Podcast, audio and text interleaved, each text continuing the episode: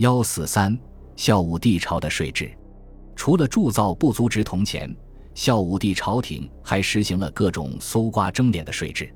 还在其即位之初，周朗的上书中就提到取税之法，宜记人为书，不应以资。这反映了当时在实行按民户资产资收税的做法，其来源应是四百五十年战时对富民资产四分借一的政策，在随后三年中作为一种财产税被固定了下来。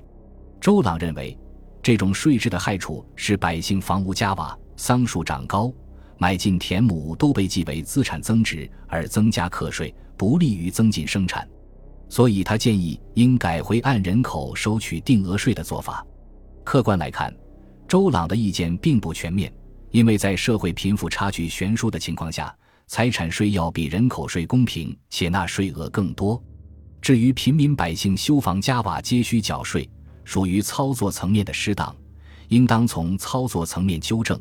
因此，否定财产税是不合理的。周朗这个上书的其他意见也颇为悖谬，比如应主动放弃轻骑淮北，待组建四十万骑兵再行北伐等等，引发了孝武帝不满，最终导致其被治罪处死。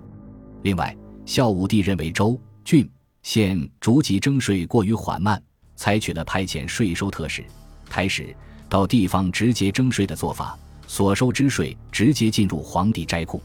从南齐时萧子良上书看，这种台使主要是催交以往拖欠的税款。在孝武帝政权开始铸造孝建四铢钱之后，铜钱急剧贬值，而以铜钱纳税也使得政府的实际税收额下降。所以，孝武帝政权开始在铜钱之外加征实物。大明年间。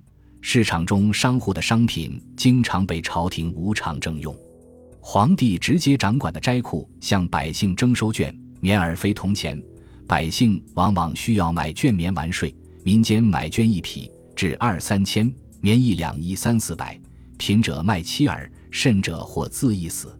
此时绢的价格已远远高出了市价五六百钱一匹，应是当时朝廷及民间大量铸造不足值铜钱之故。